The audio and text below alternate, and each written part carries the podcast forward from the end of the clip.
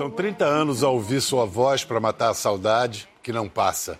Mas, graças, a voz também não passa nunca, assim como sua persistente presença, ao mesmo tempo enorme e sempre tão discreta. Nesse país em que se confundem inseparáveis arcaico e moderno, como se isso fosse muito natural, o que há de moderno tem as digitais dela. Suas ideias, seus gestos, suas descobertas, seus amigos, seus olhos enormes a mirar o mundo, olhos que só não eram maiores que a bocona de onde se levava a voz, que não precisava ser muita, era precisa e ainda é necessária, nas palavras do poeta Ferreira Goulart. Sua voz, quando ela canta, me lembra um pássaro, mas não um pássaro cantando, lembra um pássaro voando. Antes dela, os joelhos eram só cotovelos maiorzinhos, bem escondidos sob saias, meias, pudores. Subversiva em alto grau, ela entrou para o catálogo mundial dos fetiches, criando sua própria categoria. Deu aos prosaicos joelhos status de símbolo sexual. Ah, Nara, abriu os ouvidos do Brasil para a bossa nova, o samba de Cartola, Zerquete, Nelson Cavaquinho, para os ritmos do Nordeste brasileiro, para Roberto Carlos. Ajudou a fundar as carreiras de Chico Buarque, Maria Bethânia, Fagner, Dominguinhos e tantos e tantos e tantos. Para homenagear Nara Leão no aniversário de 30 anos de sua morte, recebam e aplaudam Roberto Menescal e Fernanda Takai. Nessa noite, a Nara Leão. Bem-vinda mais uma vez, muito bom ter você aqui. Salve, Menesco. Obrigado. Fernanda, você quando começou a sua carreira solo, o primeiro disco logo foi todo dedicado a Nara. O que, que é a escola Nara Leão de interpretação? Quais são as virtudes dessa cantora que, que, que fizeram ela ter essa permanência toda? Acho que a minha escolha passou muito por uma afinidade minha com o tipo de voz da Nara, assim. Eu estava muito acostumada a ouvir a Nara em casa e depois, quando eu comecei a tocar violão e, e entender um pouquinho o que é esse mundo da arte e tudo, a voz dela sempre foi muito... era um conforto muito grande para mim.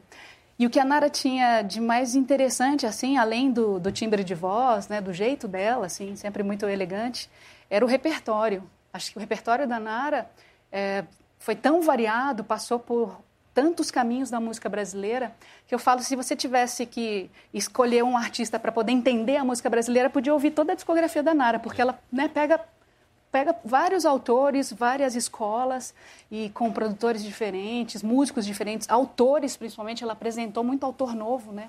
Então, acho que essas são grandes virtudes dela.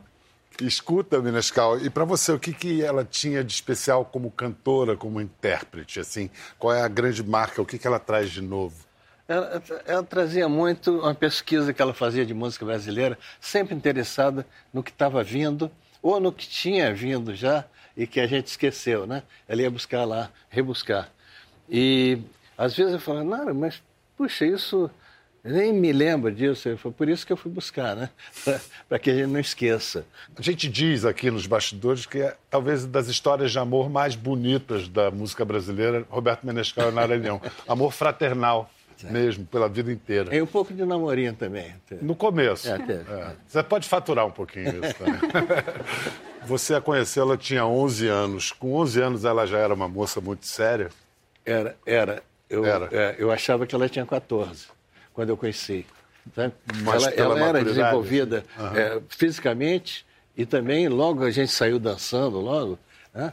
E um cara começou a fazer esse sinal para mim, o que, que houve, né? No que acabou, ele falou assim, cara, essa menina tem 11 anos, você tem 15 dançando com ela, assim, de 11? Aí fiquei muito impressionado e dancei novamente, né? E falei, o que, que você faz fora colégio e tal?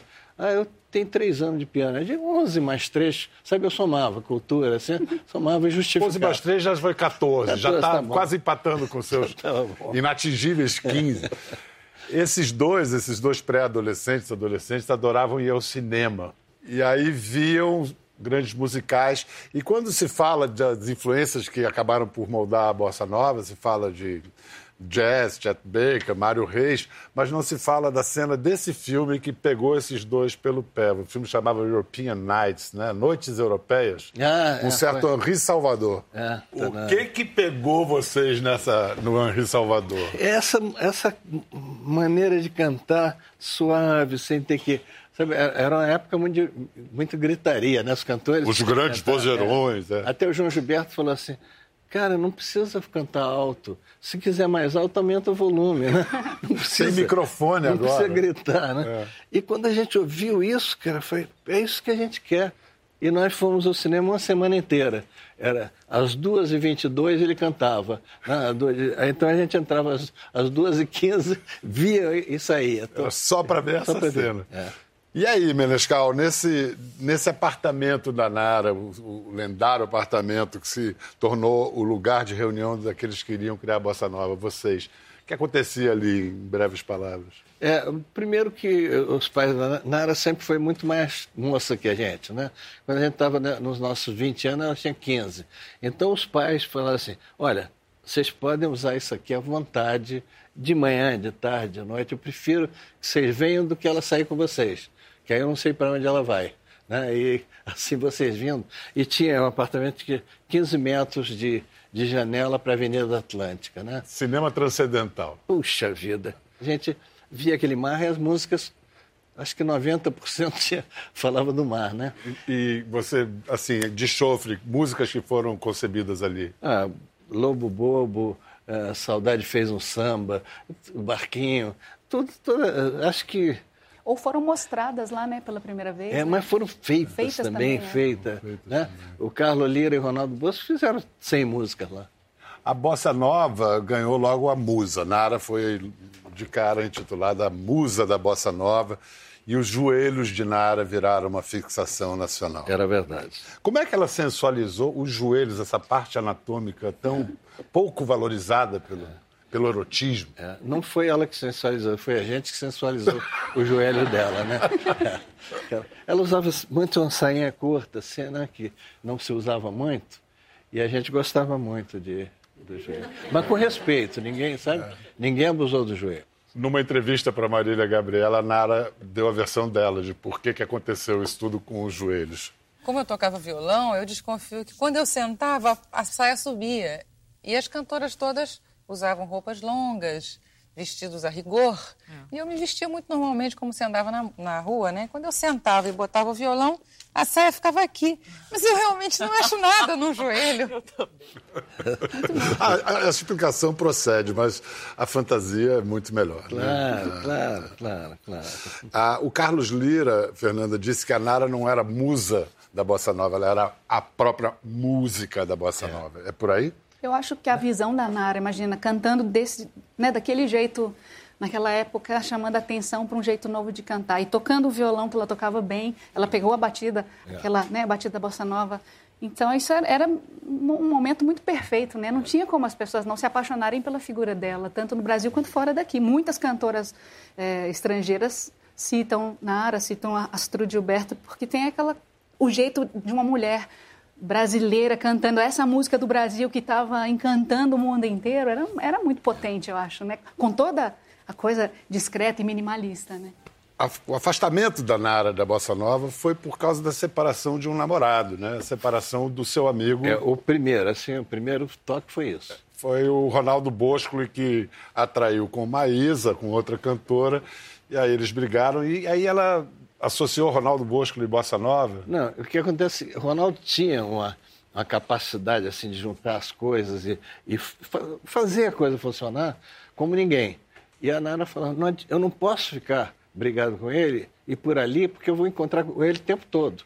Então tem que romper com vocês todos para eu separar dele.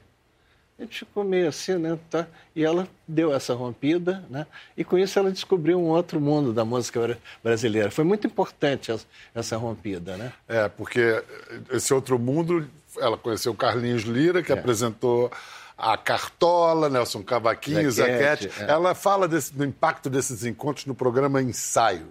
O meu primeiro disco, por incrível que pareça, eu estava tão ligada ao movimento de bossa nova, mas eu quando fui fazer meu primeiro disco, eu rompi com a bossa nova. porque foi uma fase, para mim, pessoalmente, que eu descobri um outro lado da vida e do mundo, que não era só o sorriso, a flor e o amor. E eu fiquei muito impressionada com coisas que eu não sabia e que eu descobri naquele momento. Eu descobri que havia fome, eu descobri que havia morro, eu descobri que havia pessoas pobres, porque eu nunca tinha me dado conta. Porque naquela época eu tinha 15 anos, 14 anos, eu não me dava conta. Menescal, você tomou um susto quando viu esse disco? Tomei.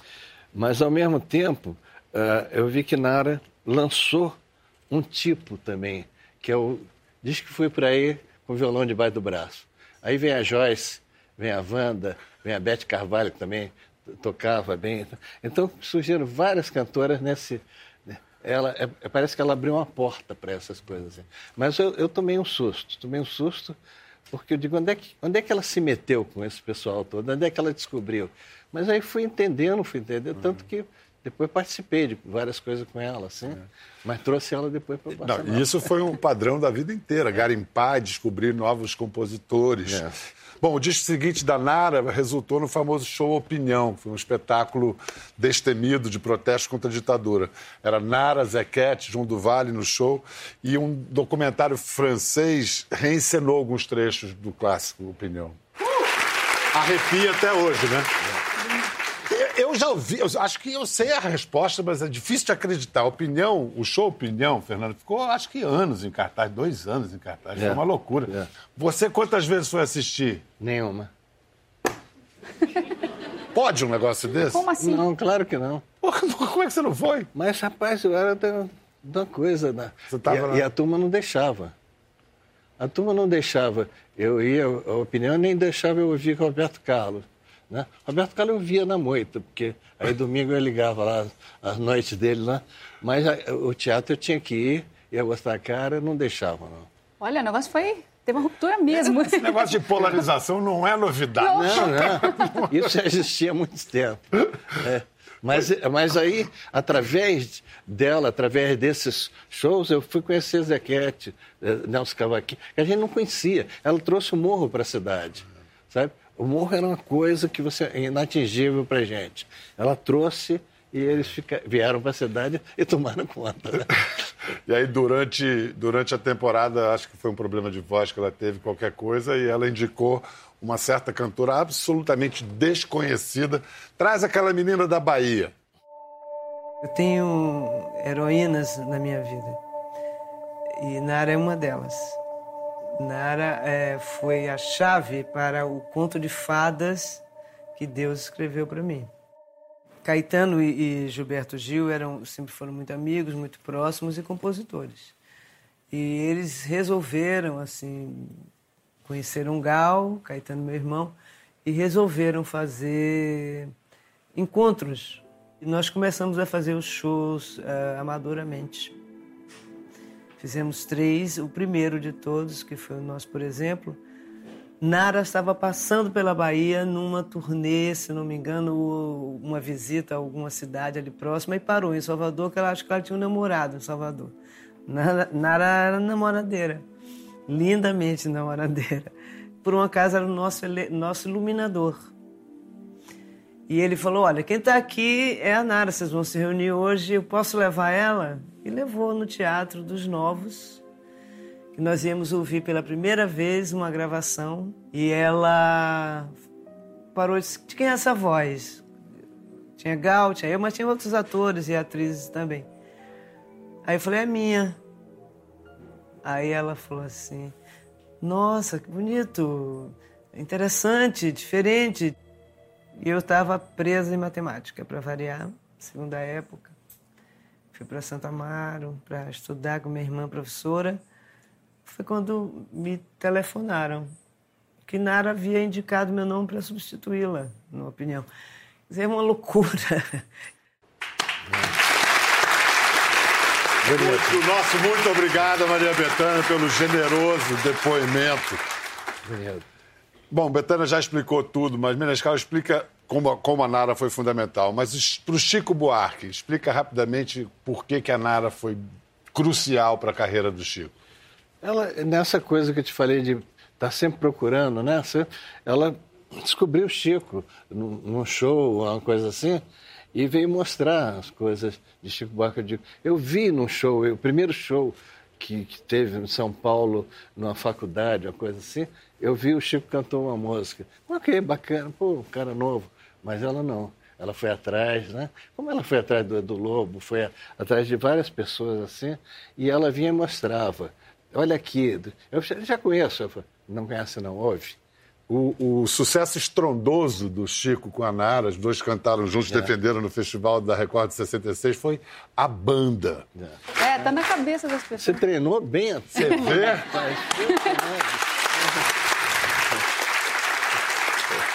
Olha, a gente estava com uma aposta interna. Será que a plateia lembra da banda? Eu acho que se deixar, vocês cantam inteirinha, né? Olha só, o Chico Buarque vai falar pra gente sobre a banda agora, o que, que significava. É uma entrevista inédita de uma série que vai estrear. Não percam no Canal Brasil, Noites de Festival. Fala, Chico. A banda deliberadamente era uma música, uh, vamos dizer, alienada. Era uma música que não era de protesto. Eu fazia um pouco questão disso, era um pouco de caso pensado. Eu conversei com a Nara, né? Ela concordou comigo. Já, sabe, quando começa a diluir, quando começa a ver um, um, uma certa facilidade, músicas muito, muito, tem muita música ruim nessa época, assim, que eram músicas de protesto, ai, pai, pessoal levanta o braço, não sei o que e tal. falei, chega, não queria mais isso, não. Também teve um episódio, depois do sucesso da banda, você tem um programa com a Nara, né? Que era o Pra Ver a Banda Passar, né? É. Como é que foi esse programa? Esse programa foi triste. Chamava, nós éramos chamados desanimadores de auditório.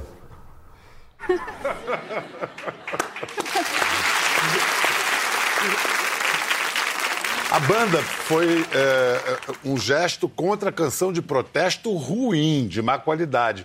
Mas a, a Nara sempre foi muito aguerrida na, na, nas declarações contra o regime militar. E, inclusive, ela, numa entrevista, sugeriu a extinção das Forças Armadas. É. Manja, em plena ditadura militar? É. Como é que reagiram os militares? Queriam prender logo, né? Aí o Drummond que fez o negócio, né? E Espera aí, deixa nada. Né? O Drummond, né? Drummond. Carlos Drummond de Andrade veio em, é. em socorro lindo, dela. Né? Escreveu um texto lindo. Escreveu um texto, é. deixa nada, deixa a Nara voar, deixa a Nara... É. Né?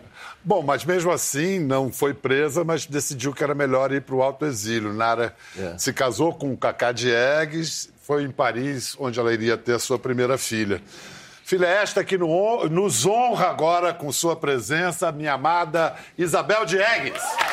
Bom, Isabel, de forma precavida, veio de meias pretas e saia, só para não mostrar que ela herdou os joelhos da mãe.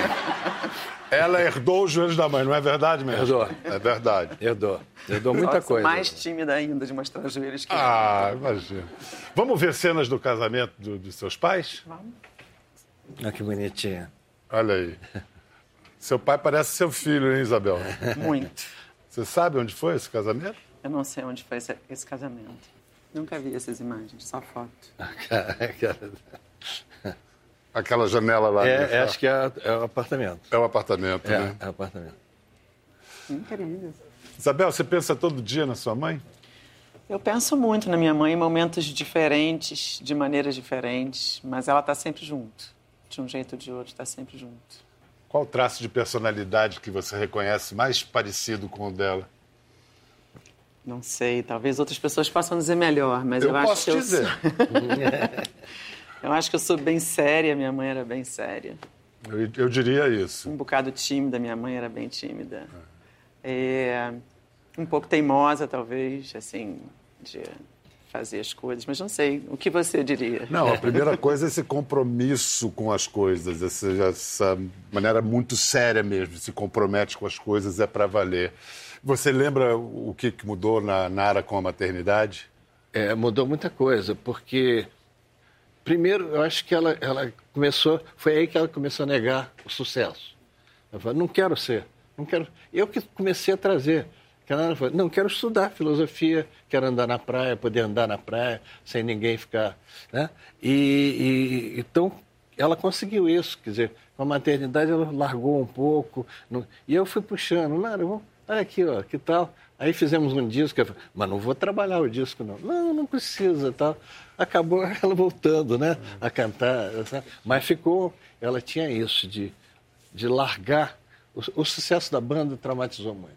Foi muito maior do que ela queria. Foi estrondoso, né? É, Era impressionante. E foi muito grande mesmo. É. Vou fazer tudo no horário das crianças. Eles estudam de manhã e eu também. E de tarde eu fico em casa com eles. Se tiver que fazer algum ensaio, eu faço por aqui mesmo. E vou gravar de noite, quando eles estão dormindo. Agora, eu não pretendo ter uma vida profissional outra vez. Eu vou só gravar discos e trabalhar muito raramente. Então, eu acho que eu, eu vou conseguir muito bem. Não vai ter problema, não. Mas então ela teve uma participação como mãe muito grande na infância e na, de teve, vocês. Teve. Ela sempre foi muito presente com a gente. E eu acho que, na verdade, é, a ideia de, de poder ter uma vida doméstica, uma vida íntima, sem invasões de fora e com o tempo dela é, dedicado a isso, é, me lembro de ser uma coisa importante, assim, muito presente na minha vida. Ainda que ela seguisse fazendo todas as coisas dela. Cacá Diegues diz o seguinte: Nara ajudou decisivamente a mudar o jeito da mulher brasileira, a dar-lhe um novo sentido e um novo modo de estar no mundo. Uma coisa que acontece muito comigo é eu encontrar mulheres que me falam muito da importância da minha mãe, né? Quer dizer, eu acho que ela tinha essa modernidade, esse olhar para a diferença, essa, essa, esse interesse né, no outro e no diverso, e eu é, acho que isso é uma uma coisa bastante fundamental, assim, de, de mudança naquele momento. Você era diretor da, da, da Poligram quando ela gravou o disco inteiro em homenagem a Roberto Erasmo? Achei o máximo, sim. Inclusive o título do disco, E que tudo mais vai para o inferno. E que tudo mais vai para o inferno. Não, teve essa coragem, quer dizer, havia essa separação de, de jovem guarda com MPB e bossa nova, tudo. Ela Vou, foi quero gravar um disco primeiro, né? Primeira cantora que fez um é? disco só deles. Foi bacana. Tem a Nara e Erasmo falando sobre isso. Por quê? Porque eu adoro as músicas dele, não é de, deles dois, não é de hoje. Ela gravou um disco, rompeu uma barreira de preconceito muito grande que, que, que sempre existiu com Roberto Erasmo, né? com, a, com a linha dura do samba, né? que nunca aceitou realmente a gente muito, né? E ela rompeu com essas barreiras gravando um disco é, com músicas nossas, e isso foi um escândalo. Muita gente deve ter se suicidado por causa disso. Foi difícil, porque falar dessas coisas tão diretas, tão claras, como eu te proponho, nós nos amarmos e tal, para mim foi muito difícil. A primeira vez que eu cantei essa música, achei que eu não ia conseguir. Foi realmente muito difícil falar de uma coisa tão comum. Difícil. Às vezes é mais fácil você falar de uma coisa muito extraordinária e que está muito longe de você. As coisas estão muito perto da gente, às vezes são mais difíceis.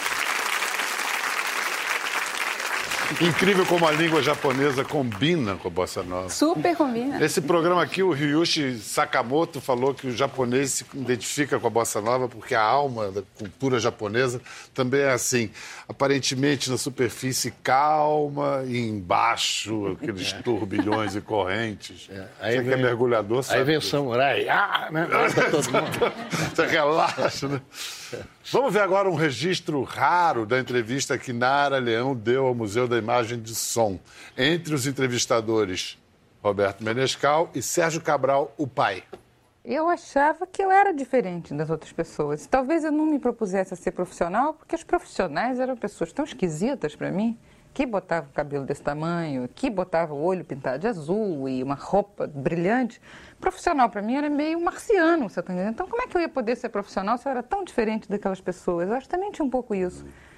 Porque eu estava muito na minha, você está entendendo? Quer dizer, como eu era. Quer dizer, qualquer eu queria, não queria, e tanto fazia, então se me chateava eu ia embora, entende? Então quando dizia assim, tem que maquiar, eu dizia, ah, então não faço programa. Todo aquele movimento me impressionou muito, sabe? De tomar conhecimento de uma realidade social que eu não conhecia, absolutamente, nunca tinha ouvido falar. Pensei, puxa, porque eu era uma menina muito angustiada desde a infância, eu era meio focenta, você está entendendo, né, Menescal? É. Meio problemática. Meio baixa astral. Meio baixa astral. E de repente eu, quando descobri essas coisas, eu, eu disse, puxa vida, eu acho que eu talvez possa prestar um serviço, talvez eu possa fazer da minha vida uma vida útil, entendeu? Quer dizer, ela encontrou um sentido pro, pro canto dela, né? Você lembra dessa, dessa entrevista, Minescal? Muito pouco, muito pouco. Eu fiquei impressionado que eu tinha cabelo, cara. e, e, preto, né? É, é barba preta. preta. É. Isso costuma acontecer. é, e, e a você, o que chama atenção nessa Nara que aparece?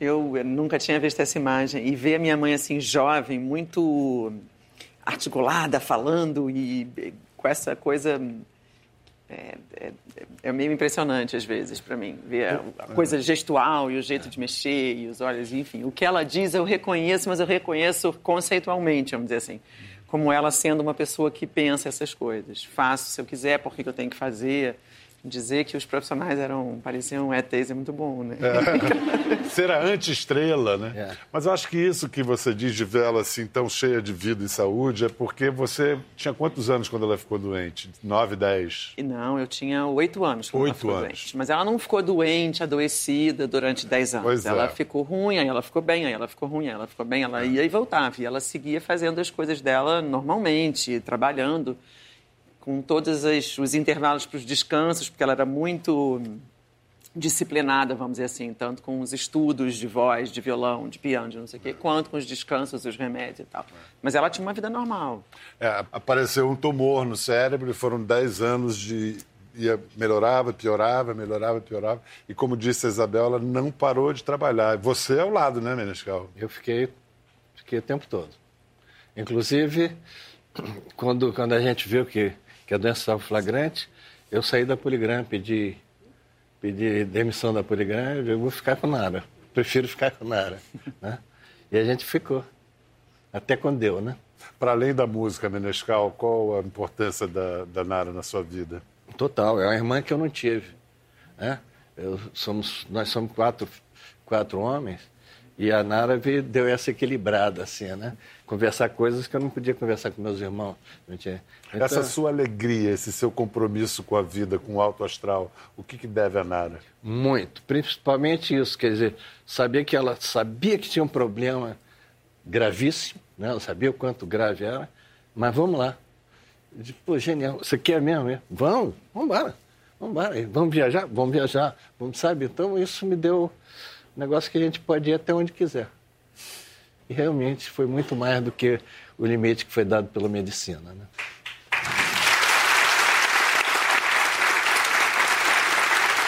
Isabel, qual, qual, a relação do seu filho José com essa avó?